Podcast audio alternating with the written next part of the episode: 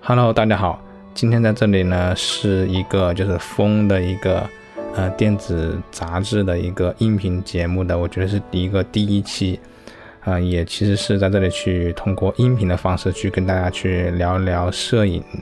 和一些生活的一些事情。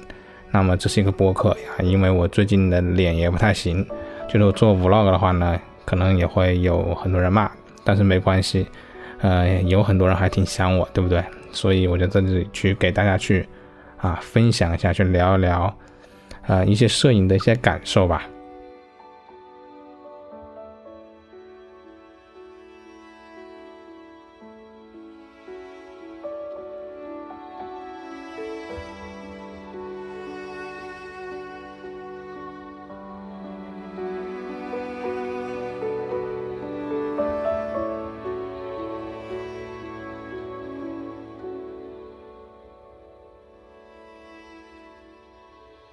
其实呢，我自己从欧洲回来了之后啊，就是还是冲洗了很多的胶卷，我基本上都冲洗完毕了。然后我自己再扫描，再做一些就是呃叙事性的一些挑选啊，再做一些总结的东西。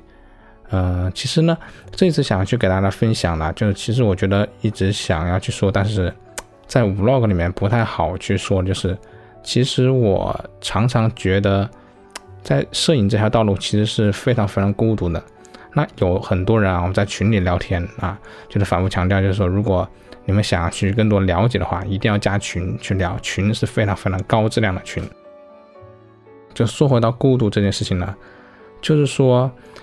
呃，我觉得在国内吧，就是我也不能说我自己是高端的那种啊，就是我只是会觉得很多的东西是没有人可以去聊的。啊，因为我自己把很多我自己路给堵死了，比如说，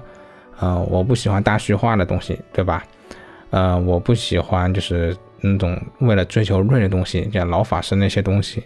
所以呢，很多老法师的东西呢，就基本上就没有了。那么呢，从艺术上面来说呢，我也不喜欢那种不太真诚的那种艺术的风格，就是比如说你弄一个。男的弄一个女的，比如说打着红色灯，打着蓝色的灯，啊，抽烟呀，有一点裸体呀，然后特别酷的那样子，然后打着耳环。我并不说这样是不好的，我并不说这样是不好的，只是说对我自己来说呢，啊，我自己很难认可它是一种艺术摄影的东西，所以我自己，呃，会去更多很深入的去思考，我到底要拍什么东西，那什么样的照片是好照片。那么在这个地方呢，我就其实啊还是很慰藉的一件事情，就觉得很安慰，就是我能够找到马格南图片社。那么很多人去看马格南呢，他也只看马格南的一部分啊，有更多呢，其实更从另外一个角度来说吧，有更多先锋点啊，这个先锋打点引号了，就是艺术家呢，呃，有一些人也会去就是教导我、指导我说啊，你不要看马格南了，马格南都是过时的一些拍摄。我觉得啊，我还是会觉得，就马格南给了我很多的安慰。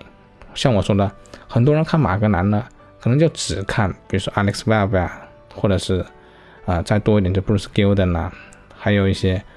啊，就是其实我觉得就这两三个了吧，也没有太多的。但是呢，马格南其实还是有很多很多就是不一样的摄影师，就是比如说我很喜欢的一个呃 Mark Power 啊，之前给大家去做 blog 分享了，还有 David Hun，还有很多这样的摄影师。他们拍摄的东西呢，都是很朴素的，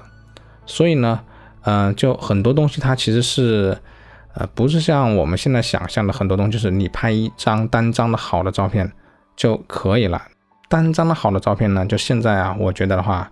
就是只能给我一种就觉得，哎，眼前一亮这样的感觉。就是我相信很多人在网上也能看到很多就单张拍的特别好的照片，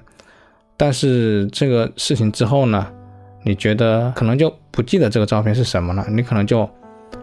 没有再再可以回过头来去看这个照片的一个理由。所以呢，我看很多马格南的照片呢，它其实是非常讲究，就是叙事化啊，项目，然后跟进这个项目的这个整个过程，然后就是啊，你整个的编排，就是你的 editing，就是你编辑的这样一个东西。所以你看很多就是成套的一个作品啊。或者说一个画册了之后，你就会发现，呃，摄影的时候拍摄是一方面，它只是呃整个摄影环节的一部分。拍摄完了之后，你拿到比如说一千张你自己拍的照片，那么要求你选出十二张或者二十张你觉得最好的照片，那么这是一个过程。在挑选完了之后呢，然后你再去把这些照片去编排，你要描述你这样一个心情一个过程，那么这也是一个更加更加更加难的一个呃过程了。所以你去看马格南官网。马格南签约的摄影师，看他们的网站的时候，就会发现，啊，这个过程是非常非常难的。然后你可以看到他们在这里面的拍摄的功力，它的基础，然后它的一些啊编排的功力，包括啊，我今天也在跟大家去在群里去聊了，就是一些内在的逻辑。那么内在的逻辑这个是很重要的，就是啊，这个你是怎么去拍摄的，你怎么去描述的，这很重要。那么这个东西呢，在一个很短的一个这个节目里面是很难去解释清楚的，但是啊，就是整个这个过程是一个非常重要的过程。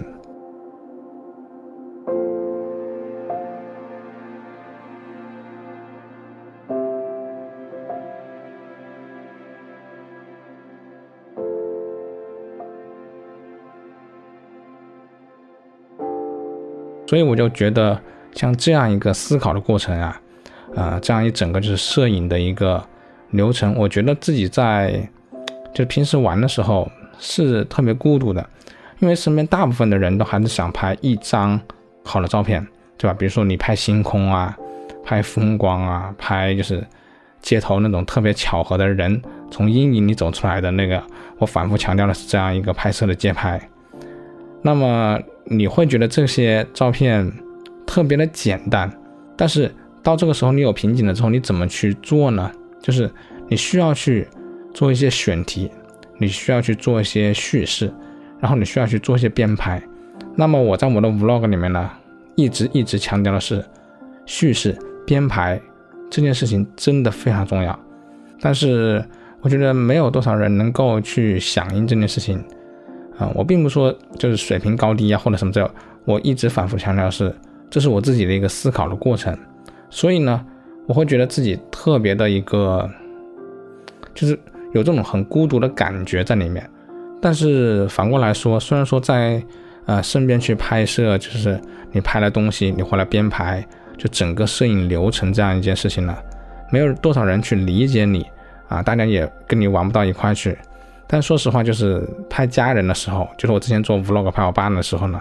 其实把整个项目拿出来去看，去给我爸看，给我的家人去看，他们也会去看 vlog 这样一个影像的东西，他们反倒是会突然的就理解你做这个事情是为了什么，就是我并不是要为了拍我爸一张就是拿着什么剪刀手的那种叶的那种，或者是把它 P 的年轻一点的，或者是大虚化的一个啊照片，因为他看了之后，他也觉得就是。哎，挺好的，然后就没有然后了。但当他看了那个 vlog 了之后呢，然后他看到我编排整理打印出来就寄给他的照片了之后呢，他就会觉得，哎，这个东西是有意思的，他会能够理解，呃，这背后的因和果。所以我觉得，就是一方面是觉得很孤独，但是另外一方面呢，还是会觉得，你把这个项目做出来了之后，他的观众。还是会给你很多很多的正面的一个反馈，所以这是一个能够一直让我觉得能坚持下来的事情。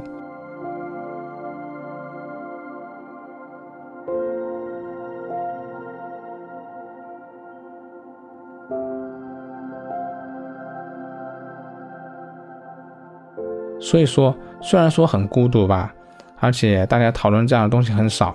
我也觉得没有人可以去聊。但是好在是，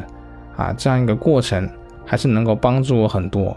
好在是就是群里的很多大家聊着聊着的时候呢，都会有一些就是激光片语，都会想到一些哎新的点子、有趣的东西啊，所以慢慢在群里面大家也都会想，那么我也去试试项目，就不管这个照片拍的好不好，项目做的好不好，但这整个流程其实还是让每个人我觉得都进步了很多。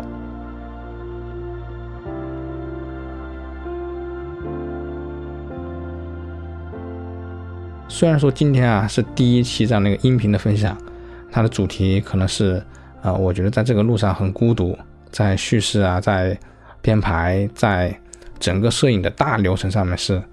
我觉得会有很有孤独感，但是我还是会觉得蛮好玩的，蛮有希望的，就是去坚持的去做这件事情，去跟大家一起去做，去帮助大家，然后大家也帮助我，然后一起去把这个事情做成的时候呢，我觉得。还是还是很有成就感的，好吧？那今天这样一个 audio log 大概就到此结束吧，我们下期再见。